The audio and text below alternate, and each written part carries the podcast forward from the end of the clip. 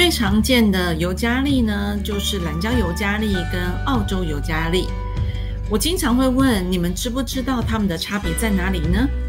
这么多种薰衣草和百里香，它们只是香气上的差别吗？还是只是名称上的差别呢？我们应该要做一些什么样的认知以及辨别，才能够有很好的风险控管呢？欢迎来到 CP Talk Talk。今天千佩想要轻松的跟大家聊一聊很严肃的话题。好，那在开始之前呢，其实我想要跟大家说，就是说在很多年前，其实我去参加过一个香港的这个 IFA 的国际的年会。那一年其实来呃来自于世界各地的这一些呃各地的校长跟精英们，大概有超过两百多位吧。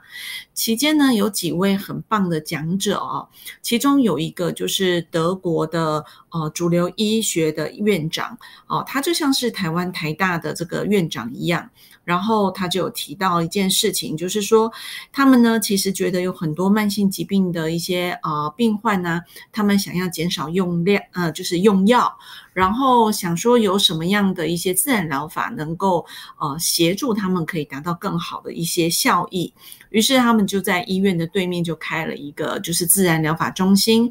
然后帮助很多的病患呢，透过比如说像针灸啊。呃，芳香精油、中药，甚至于指压按摩、芳香疗法的按摩，好，或者是一些呃草药等等哈。那他们就用了一些很多种不同的自然疗法，然后来帮助很多的病患。于是他们就发现说，诶，他们就会从呃吃五个药变成吃三个药或者是一个药哈。那呃，另外呢，其实也令我非常尊敬的这个讲者，也就是我现在一直在跟他学习的一位，呃，就是法国的呃皮耶法兰贡老师。那么他呢，其实在呃这个期间呢，其实有分享到说，他们呢其实。呃，受到国际的这个卫生组织邀请，然后运用芳香精油来在这个所谓的芳香无国界，然后来帮助这些医疗团队，帮助一些像是落后的国家，因为他们其实医药的资源比较不足够嘛。于是呢，他们就用呃一些芳香精油，然后来做一些辅助的一些搭配。那么呃，老师在期间呢，其实也讲了非常多有关于芳香精油的一些应用的一些经验。同时呢，其实也还有一些像是美籍的一些老师哦，他们其实也有分享到，比如说呃，他们用中医呀，然后用五行以及芳香精油的一些搭配，然后来帮助很多的呃就是个案哈。那我听到这个的时候，其实我觉得是非常兴奋的哦，因为我觉得说，呃，我早在接触芳香精油，其实大概在呃已经有超过最少二十六七年了哈。那在接触这一些芳香精油的这个过程里面，其实呃我一直觉得有一些呃应该说讯息，其实似乎跟国际间呢是有点断层的。那么呃。在这个执行芳香精油的这个二十二三十年的这个过程里面，其实很多人到现在都还是觉得芳香精油只是香香的奢侈品，而这些芳香精油，其实你看，透过这些讲者。他们其实让我们知道说，如果在日常生活中，我们能够认识这一些芳香植物，能够知道他们怎么样能够在日常生活中帮我们进行一些基础的保健，哦，那么呃，我们就能够呃有非常好的一些呃，就是说预防啊，或者是让自己的身体啊、心灵啊，哦，能够有一些呃调整。那么，所以我就非常积极的去接触这一些呃，就是欧美的老师们。那么，呃，我我一直认为说，其实欧美他们将芳香精油把啊它应用在这种呃西方医学跟自然疗愈的这个过程哦，其实是我们应该要去了解它的这个历程，好，以及他们有一些什么样的转变，然后甚至于他们呢，呃，做了一些什么事情。那呃，其实这几年呢，在国际间，呃，在呃芳香精油的运用上面，其实他们对于芳香精油的这个呃禁忌啦、安全使用啊，也就是毒药里的这些概念哦，就是芳香精油，它其实如果要把它当成一种辅助疗愈的这一个物质的话，那么其实我们对于它的一些这个所谓的风险控管的概念，其实是一定要有的。所以呢，他们就已经呃进行了一些规定，就是在高中啦，好，就是职业学校或者是呃甚至于大学呃研究所啊，或者是各实验室等等，他们必修的课程其实就是我刚才提到的呃芳香精油的毒药里的知识哈。这个呢，其实是非常重要，而且已经变成一个呃必修的项目。那嗯，这个这个项目啊，这件事情，其实有很多人也会问我说，那它只有在法国才是被。呃，规定的吗？其实不是哦。好，很早之前，其实像是英系的芳疗 IFA 或者是美系的 NAHA，其实很早啊，他们在课纲当中其实就有要求各个分校的校长们，好，还有老师们呢，其实在教授的过程中，一定要教授一些有关于毒药理的这些安全的概念。但是呢，呃，因为呃，我我觉得在，因为我我刚刚有讲过，就是说我在这个行业里面的时间其实非常的久了，将近有二十七八年了。在这二十七八年的这个过程里面，其实我觉得有一点可惜的事情，就是市场的资讯其实是比较有限的。呃，我说的有限，并不是说使用芳香精油的人很少，或者是教芳香精油的人很少，其实不是哈，而是这个资讯啊，它在。教授跟传递的这个过程呢，其实一代传一代，然后呃，学校的老师们呢，其实他们是来自于同一个体制比较偏多，就是说他的这个体制的规范其实是比较一致的。好，然后呃，其他的呃，就是说不同的国家，不管是像是法系啦、呃德系啊，或者是呃西班牙、土耳其啊等等这一些其他欧洲国家的这些应用跟思维，其实大家相对的接触比较少。那么在这种堆叠的这个过程中，其实要能够完全通盘的了解芳香精油的运用，其实。是比较呃有一些视角是会看不见的哈，所以呢呃其实我觉得我们在学习芳香精油的过程中是应该要去接触很多呃不同的这些资讯，然后来让我们呢有一些冲击，然后来认识更多这些芳香精油的一些应用，这样才能够把我们的一些死角，然后跟我们看不见的视角给打开。那由于呢，在呃，就是前一周的时候呢，其实我正好在上那个皮耶法兰贡老师课程的时候啊，然后老师在这个讲座上面，其实他讲了一句话，我其实深有同感。那他讲的这件事情呢，就是呢，呃，让我呢今天很想要打开这个。今天的话题的原因哈，因为他说，从业人员呢，我们不要忘记了哈，就是要随时去了解市场的动态，而且要同时呢，要去了解这些正确的使用的方法跟禁忌，那这样啊，才不会有机会让其他人来伤害我们。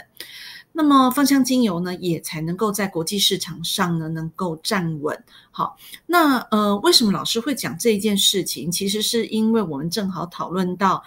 呃，就是在目前欧美啊，其实有在讲到一些呃使用芳香精油的乱象，所以呢，其实欧盟呢就想要借机。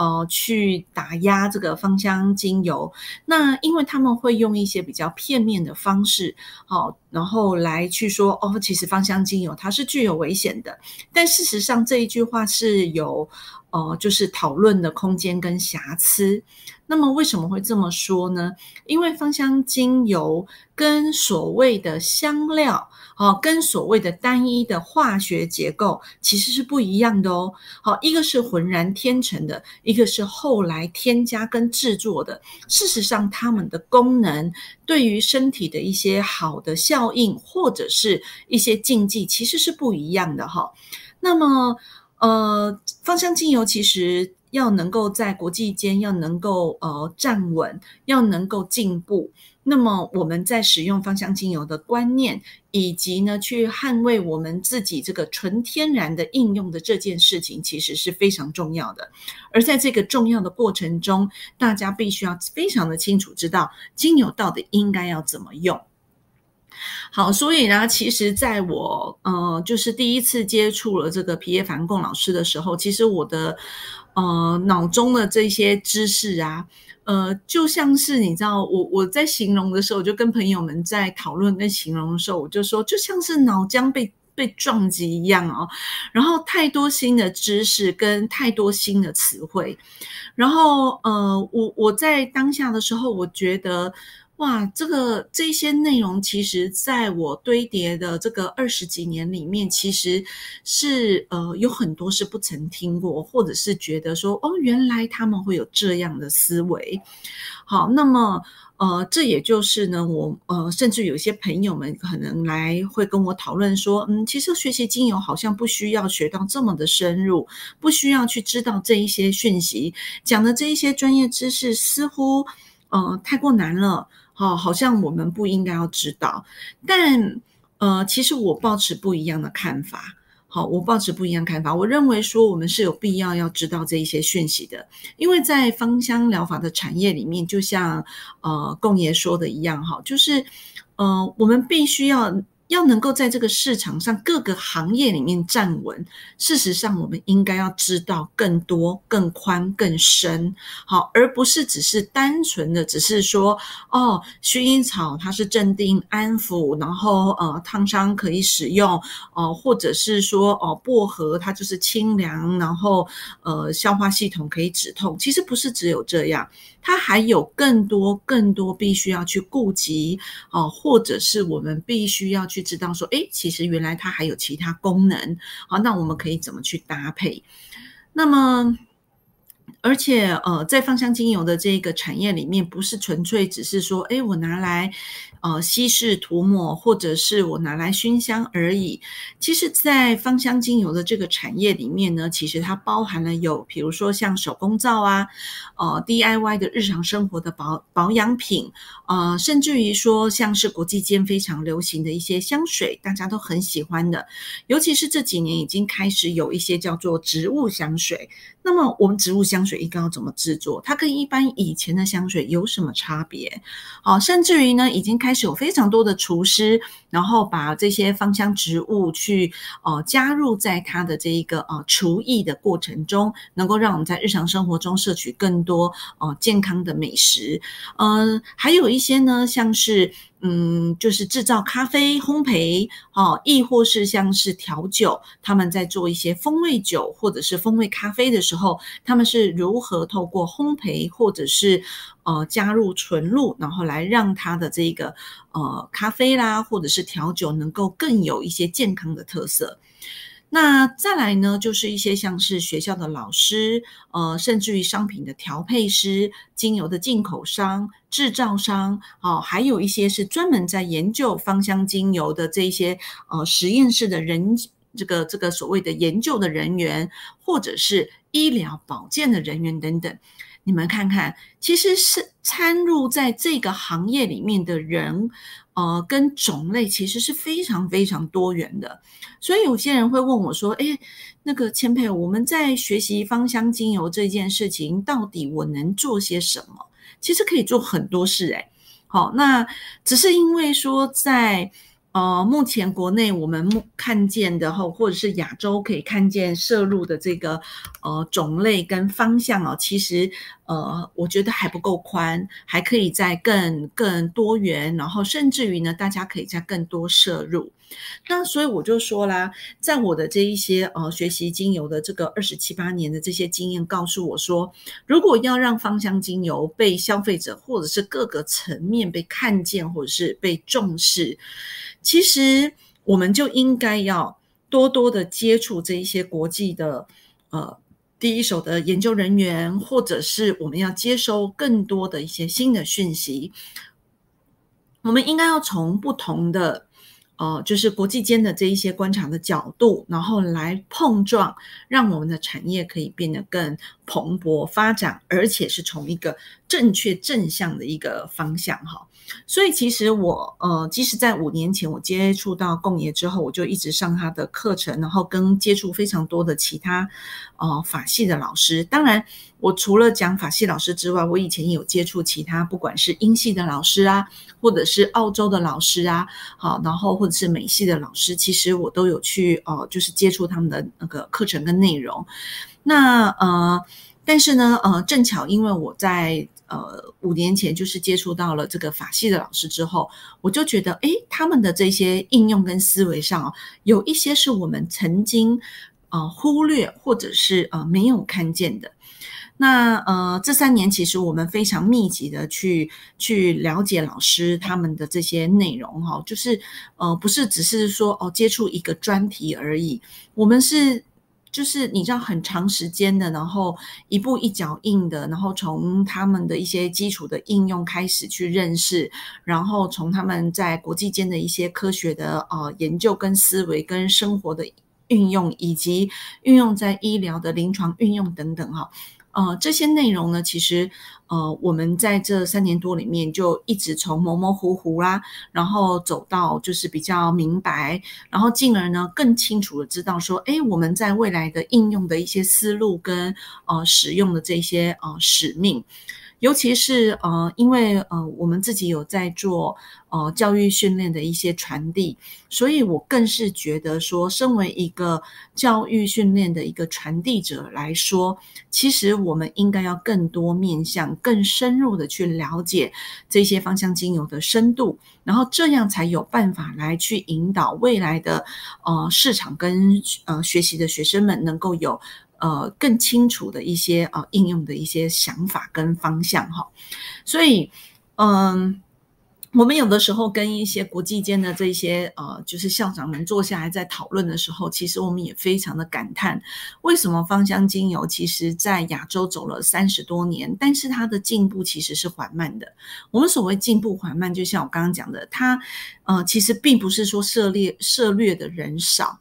我们反而很担忧的是，涉猎的人越来越多了，可是大家在用精油的呃方式上面，其实会让我们觉得很恐怖，甚至于可能会觉得说，诶，大家可能对于精油的认知不是那么的熟悉，然后就用以讹传讹的方法，然后就乱用精油，好，然后甚至于可能甚至于就是选用精油的方式都，呃。就是这个资讯是不对接的，好，然后呃，那么它进行的这么的缓慢的这个知识跟传递的这么的缓慢的原因，是因为大家会想要选择一个比较简单的方式，然后来接受呃芳香精油。通常大家都很喜欢说，哎，老师，我遇到什么什么样的状况，哦，然后我我我可以用什么精油？那因为呃，大家都用相同的方式，然后就开始说哦，那你就用什么？然后就开始很多市场上的书籍，然后就呃翻一翻，就说可以这样用，可以那样用。但是在使用这过程中，可能大家会发现一件事情，就是很多都在讲说哦，它是可以让呃皮肤可以保湿。那但是你知道为什么它能保湿吗？是因为里面什么样的成分造成它保湿呢？还是说，嗯，它有可能会越来越干？我举个例子，像是说橙花好了，橙花大家知道说，诶，芳香精油里面它是可以帮助我们的皮肤哦，刺激胶原，变皮肤可以比较呃保湿。可是纯露它不一样，因为它的 pH 值不同。如果我今天没有经过处理跟校正它的 pH 值。我单一使用纯露，那个呃橙花的纯露，其实呃皮肤是会越来越干燥的哦。那很多呢都会讲说，哎，老师，我看了好多，呃，就是嗯，这个是可以呃抗病毒、抗细菌，然后抗感染，但是每一支精油都这样写，那么我是不是就只要准备一支、两支精油就可以了？或是它们的差别在哪里？我们搞不清楚。确实哈，就是说。呃，亚洲其实呢，呃，就是推广芳香精油，其实三十多年，其实它进步确实，其实确实是有一点缓慢。那呃，我相信这些都是跟呃一些语言啦，以及资讯的不对接，所以造成的一些困扰。然后。呃，但是我觉得说，我们现在非常幸福的事情，是因为现在国际的资讯非常的流通，然后呃，我们也很容易的可以去接触这一些所谓的就是呃第一线上面的研究人员，我们也看见，其实，在亚洲也有非常非常多投入在芳香精油研究的专业人士。好像这一次在呃 COVID-19 的这个呃病毒的研究上面，其实呃台湾有一份非常棒的研究，好，然后其实被国际认同。好，那我觉得这些东西其实是呃我们应该要多多去接触跟了解，然后呃我们可以从这些。第一手的这些研究人员的身上学习到更多，呃，就是他们的这些呃研究的经验，然后透过这一些经验，然后我们在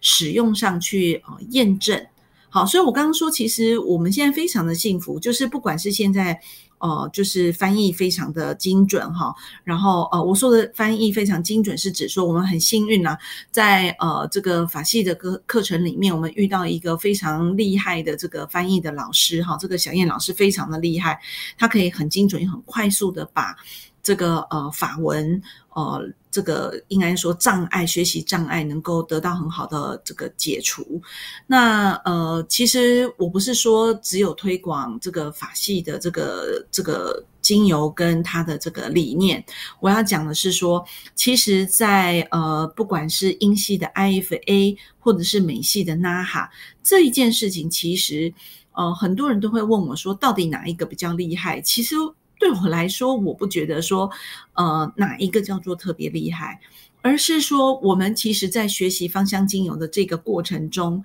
其实就像是建构房子一样。嗯，我们必须要学会打地基，我们也必须要能够把这个房子的雏形能够盖出来。盖出来之后，我们还必须要学一些精准的一些运算跟精准的一些应用，我们才会知道如何能够把房子盖高，能够让它能够屹立不摇，然后呃可以有各种形状或变形，然后它都不会有任何的这个风险。好，所以其实对我来说，我觉得我们在学习英系、美系。呃，跟法系的这些过程里面，其实就是在建构房子的这一些不同的这个阶段。好，所以呃，对于我们目前接触到的这一些精油里面，法系的芳香精油，它其实。带给我们的冲击是比较大的，因为我刚才前面有提到了哈，就是说，嗯，其实英系跟美系呢，其实在市场上它走的时间非常非常的久，那它就像是打地基跟去盖房子的雏形一样，我们势必一定要学习。好，我们一定要学习。那这些东西呢？学习了之后，我们再去架构更深层的内容的时候，就会变得比较能够安全的去应用。所以我们在使用芳香精油的时候，我们要能够被别人正眼的看待。唯有大家对于芳香精油的使用跟安全以及禁忌等等，要能够非常的清楚。好，如果我说芳香精油跟中药材一样。那么我们呢，就必须要去了解它们的特性，而这一些呢，植物它在身体里面会发生什么样的事情？它真的能够穿透皮层去影响我们的身体的循环跟代谢吗？好，那么在不同的使用管道上面，是哪一些途径？它是会经过一些什么样的过程呢？而这一些过程里面，我们在使用的这个芳香精油，它相加之下，一定就是。呃，相加成的效果吗？还是它的效能会被抵消呢？其实我觉得我们在用精油的时候，这些观念在心里面是应该要要要有的。好，是必须要呃无时无刻的去呃反省、去思考，说，哎，那我应该要怎么去使用？所以当学生们来跟我说，老师，我其实才刚学精油哈，那我是不是应该不要学这么艰深的内容吧？好，然后我说，如果你们只是把它当成，呃，像香水一样，嗯，我会认为说，也许你可以不用这么思考。好，但是如果你期望这个芳香精油的使用不是只是用于香香的，那么我们的使用的方法跟安全的须知，这是绝对必须的。就像你今天呢？拿到了一个这个呃保健食品，你会因为别人告诉你说它对你有什么样的功效，然后你就不去管它的理由，就就一直往肚子里面吞吗？好，我相信你一定会想要去知道说，哦，里面有什么成分，它会带给我什么样的效果，所以我应该要要怎么去吃它？你会很小心的，对不对？今天医生给你的用药，其实你也会非常小心的听从医生的这些哦所谓的这个建议。那么芳香精油，我们是不是应该要去了解它？是一个什么样的东西？它是透过什么样的管道？怎么样的情况下是安全的？什么样情况下是不安全的？好，所以我刚才一直在强调说，其实我们在使用上呢，这个风险控管还是要有的，对不对？好，我再举个例子，就像是今天，可能有些人会喜欢玩股票，那。呃，你今天在投资股票的时候，如果你在浑然不知的情况下，别人告诉你说：“哎，你就是要买谁谁谁”，你会拿你大把的钱就去买这只股票吗？还是你会稍微去做一下了解，然后呢，再来去进行购买呢？好。我相信你们应该多多少少在不了解情况下，连碰都不敢碰，对不对？然后在你稍微人家在跟你做了一些解释跟建议之后，也许你会开始尝试。当你尝试了之后，你可能会想要知道更多的一些相关的知识，来逃，就是让你自己减少这些风险，让你自己可以更清楚的知道应该要怎么样的去投资在股票啦，还是要放在。呃，我们的这个基金啊，还是要存在银行拿利息，还是应该要去呃投入在保险里面？我们有一些避险的规则，对不对？好，所以用芳香精油，其实我觉得也是要有这样的观念。所以在市面上面，经常我们在书籍里面会看到有一些是使用禁忌，比如说肝毒性啦、神经毒性、引发癫痫，或者是注意用量。尤其是像是孕妇跟儿童，有没有哪一些分子不能使用，或者是哪一些分子我们使用了之后，其实是会造成透过脐带，然后。造成所谓的神经毒性，或者是可能是安全的。好，所以我我常常有的时候会会很好奇的问刚来上就是上课的同学们说：“诶，当你看到这些资资讯的时候，你知道这些代表的意义吗？”通常呢，我得到的答案就是：“嗯，这支精油就代表它不能使用啦。”或者是说，也有一些人会回答我说：“哎，反正都这些精油都是植物所提取的，所以没有关系啦，尽情的使用应该没有关系吧？”哦，或者是也有人跟我说：“嗯，反正我看到了也束手无策，那这个是植物，所以我就嗯视而不见。我的朋友告诉我怎么用，我就怎么用。”好，那。说，如果说今天我们没有限度的使用在皮肤上，很可能会造成皮肤反向的问题哦。好，那也有人呢，可能是因为这样，所以没有限度的去呃，就是口服精油，好，或者是没有限度的去吸嗅精油，或者是没有限度的运用在孕妇或者是宝宝的身上。那么这一些用下来之后，你是否真的很清楚的知道说它到底会不会产生什么样的危机？好，前面呢我说了，没错，有很多人认为说芳香精油它是植物所提取的，所以也许很安全吧。但事实上并不是哦。好，如果你告诉我说，嗯，我很清楚知道中间什么成分，或者是有一些。什么样的人可以比较小心的去运用？那么我就觉得，嗯，你在用精油上面呢，它确实因为这些是植物所提炼的，所以我们可以很安心的去使用它。但是，如果你给我的答案都是像刚才前面有一些学生的反应是告诉我说啊，没关系，我就是随便用的态度，那么我就要说，你可能要小心喽。虽然芳香精油是植物。但是如果我们没有限度的使用，它就会像在日常生活中，我们每天大量的只吃肉，然后我也不吃青菜，我也不吃其他的一些呃食物，那么其实是会造成营养不良，或者是导致癌症的风险，对不对？所以呢，今天即便是一个纯天然的东西，当你不清楚的哦，去去很偏执的去使用它的时候，它还是有风险存在。所以呢，无论在呃使用芳香精油的朋友们，或者是在传递芳香精油的呃这个使用，或者是课程，或者是呃照护人员等等，我都认为在使用芳香精油的时候，我们一定要对于它的安全禁忌一定要深入的了解。好，因为如果你没有办法去了解这一些芳香精油，它如同假设它如同药品一般的这一种呃毒药里的概念的话，那么其实很吓人呢。好，因为我们透过不同的方式，很可能会引起皮肤的一些发炎啦、过敏啦，好，甚至于很可能呃会造成一些呃我们无法改变的一些呃憾事出现。好，举例来说，很多人呢只知道说，哦，我今天的这个呃薄荷呢在六岁以下啊不能使用，那。有一些我也曾经看过，在网络上有人呢，就是很大咧咧的，就就拿起了这个薄荷精油，讲说：“哎呀，感冒吗？可喉咙不舒服吗？好，来，现在来把这个薄荷精油就滴在这个滚珠瓶里面，然后经过稀释，然后我们就涂在气管啊，帮助的是他他他实际上在使用的时候是要给一个六岁以下的孩子在使用的。那你们知不知道，如果我每天大量这样使用？其实这个孩子很可能会产生呼吸窘迫的问题。好，所以其实了解，你只要知道它的这一些禁忌跟安全，其实你不要用错它，它其实就是非常好用的一样东西。好，那我们再来做一个举例好了，比如说像是呃含有香豆素的精油，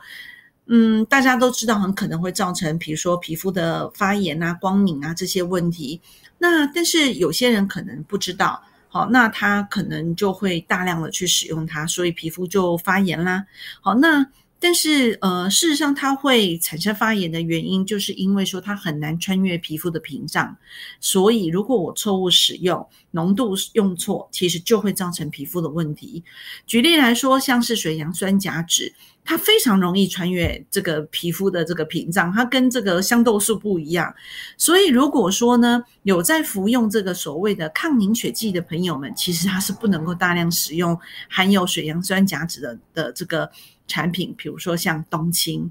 所以当我们看到这些警示语的时候，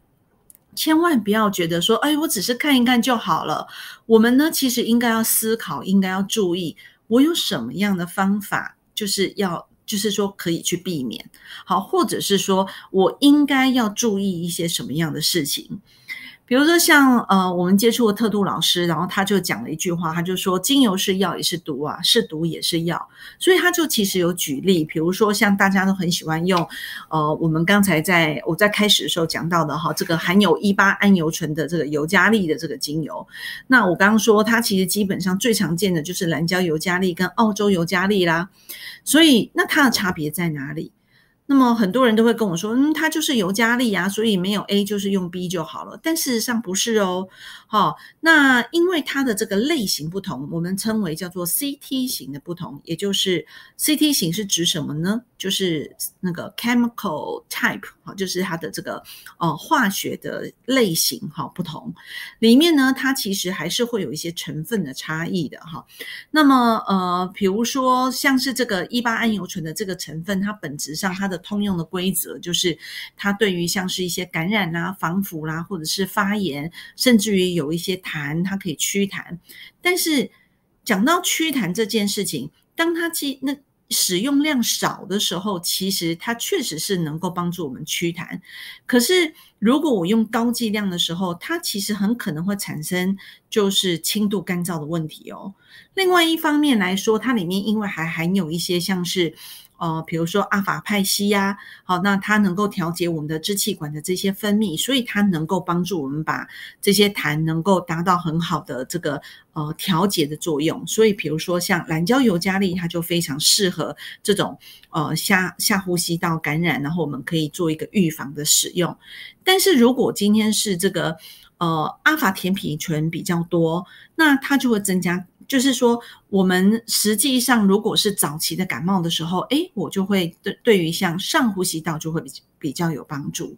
好，那所以呢，我就可以选择像澳洲尤加利。好，那呃，如果说这个测试者呢，就是或者是这个使用者，他今天他的这个呃使用的这个黏膜，就是说他的黏膜太过干燥的时候，有可能是因为。这个一八桉油醇的这个剂量太高，因为刚才你可能听到说，哎，那早期跟晚期，那我是不是蓝加油加利跟澳洲油加利都可以使用？但事实上，如果我今天觉得说，哎，它好用，就开始大量的去使用，哎，这个时候你因为让它变干燥，所以它可能会越来越粘稠，于是它就变难以排痰。所以它的使用时机很重要，使用浓度就变很重要，对不对？好，那如果孕妇用错油呢？它很可能浓度用错了，所以我们说了可能会造成所谓的神经毒性或者是胎盘毒性的问题呀。那市场上大家大量讨论说精油到底可不可以吃？好，那么口服还是呃，就是它可以经过口服吗？还是说今天要透过涂皮肤涂抹，然后它才会产生干燥肝脏的毒性呢？好，所以我要说，我们对于芳香精油的这些安全使用跟禁忌，是不是就变得很重要？好，也就是说，推荐你用精油的人，他有没有这些观念？我认为也是非常重要的。好，呃，如果我们要讲精油能不能吃这件事情，我也还是要再提一下。也就是说，如果你选择的精油，呃，是有农药的，或者是说，呃，你根本就不能够判断这支精油的使用标准，亦或是。呃，这个精油它是不是会造成黏膜或身体的呃伤害？嗯，你根本搞不清楚是怎么一回事。那么我就建议你绝对不要随意的吃精油。好，即使今天是有机栽种，也不是所有的精油都可以吃哦。好，那么纯精油它其实嗯。如果我今天用呃，就是加在水里面去去呃吞服的话，其实它是会造成黏膜的受伤。我相信这是众所皆知。即便大家说，哎，法西精油是不是比较推广口服呢？其实。他们也还是有限度的，并不是所有的状况都可以用口服，甚至于他们即便要口服，都是必须要经过芳香疗法医生的指导，然后搭配正确的一些方法，才能够去进行所谓的口服，而且它是要依照身体的状态、年龄的不同，还要去计算一天可以接受的浓度。好，然后呢？什么情况下可以透过口服？什么情况下是不能够退透过这个口服的？其实是必须要非常非常的清楚，否则你今天呢随意的吃精油，很可能会造成自己没有办法预测的一些问题。好，所以嗯，今天其实我跟大家在讨论，就是说这些事情呢，其实呃，我我觉得非常有趣。最主要原因是因为我们一旦很清楚的知道，我们很谨慎的去使用，然后呃打开了心中的这一些的困扰之后，那么你心中就会有一个尺度，也就是说，网络现在的这一些知识，这就是资讯很很多元，也非常的呃泛滥。那么什么资讯是正确的，什么资讯是不正确的，你是不是懂得去判断？你心中要有一把尺，一旦你有了这把尺之后，你就会发现，哎，你你在应用这些精油的时候会变得更轻松，而且你会知道说你应该要怎么调配，或者是你会发现，哎，以前你在用精油跟现在在用精油的时候，大家给予你的这种反馈其实是完全截然不同的。好，所以听到这里之后，大家是不是会觉得说，呃，清楚的运用芳香精油其实是非常的重要的。有的时候，呃，我觉得芳香精油让人产生了一些问题，其实不是精油的错，而是使用者的错，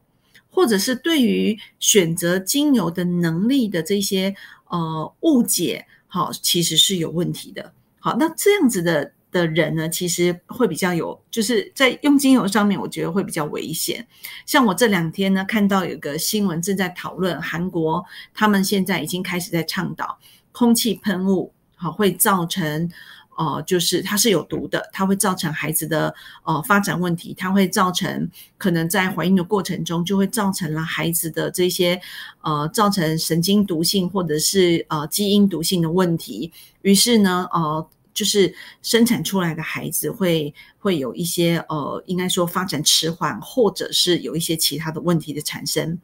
好，然后他们认为说，其实使用了这些所谓的空气的喷雾，呃，是他扼杀了他的孩子，所以他们就开始宣导说，不能够再使用这些所谓的空气喷雾。但是，请问你能不能够分辨这个空气喷雾跟芳香精油的扩香是一样的吗？好，那么它们的来源是相同的吗？好，这也就是我一开始的时候在讲，它今天是纯植的芳香精油，浑然天成的这一些精油，还是它今天是有掺杂化学结构、香料、色素，或者是它是勾兑配对出来的呢？好，所以我们必须心中要有一个鉴定嘛。这个时候，你很清楚的知道，说这一些勾兑出来的，这一些去调配出来的，它确实就会像现在韩国他们遇到的困难一样。我们每一次看韩剧都会看到，他们旁边会有那个空气喷雾，对不对？他们去添加进去的这一些所谓的化学制成的这些香料，现在目前在韩国有四个公司其实是被政府控告，好被人民控告，因为他们的这一些东西是对人体有害的。但是他们却宣称说：“哎，对身体是有好处。”但是它跟芳香精油是等同的吗？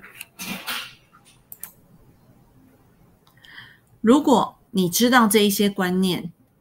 我相信你就不会好心做错事。不要以为芳香精油是纯天然的，它就没有风险。所以你必须要很清楚知道哪一些是风险。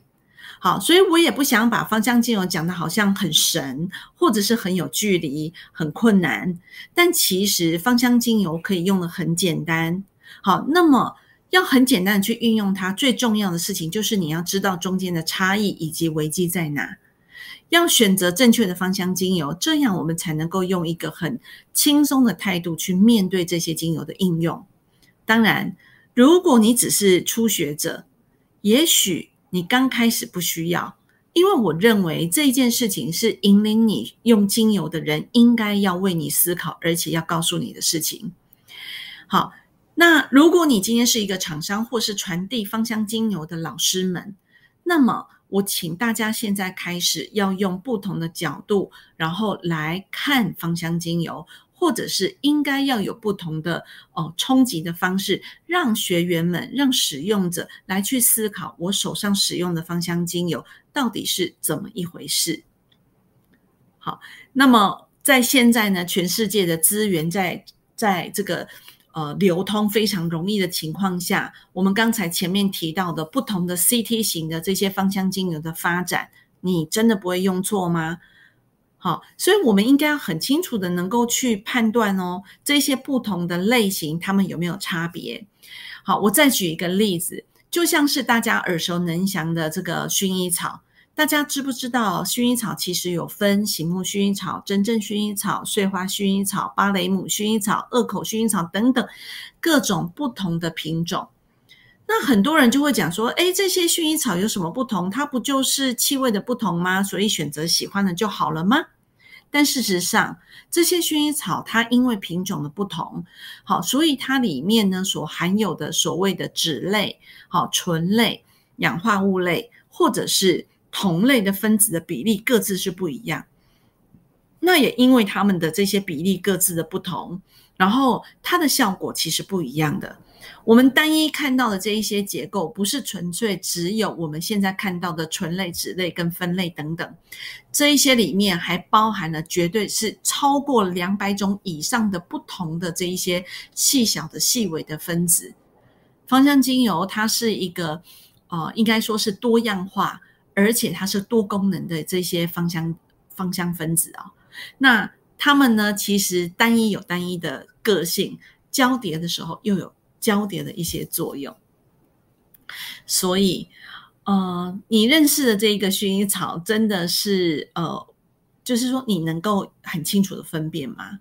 所以，我觉得我们应该要知道他们是谁，他们真的不是同一种薰衣草，而不同的薰衣草、不同的百里香、不同的尤加利，在这一些不同的这一些呃所谓的 CT 型的这一些精油里面，你们要怎么分辨？我们应该要怎么去运用？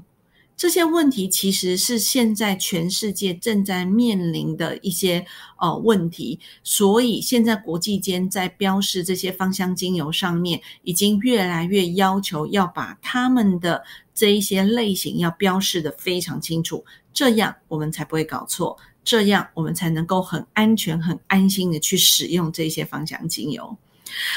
好啦，那今天呢，其实我跟大家聊了很多，希望大家呢，呃，能够透过我今天提到的这一些内容，然后去，呃，就是思维去进行一些碰撞，从怀疑到确认，然后再从确认再来去怀疑，说它是否是如此。我们在颠覆的这个过程中，我们才能够让市场能够，呃，就是。推进这个市场能够越来越进步，然后我们才能够不再用那一种以讹传讹的方式。如果今天让你使用精油的人是用错误的方式来引导你，那么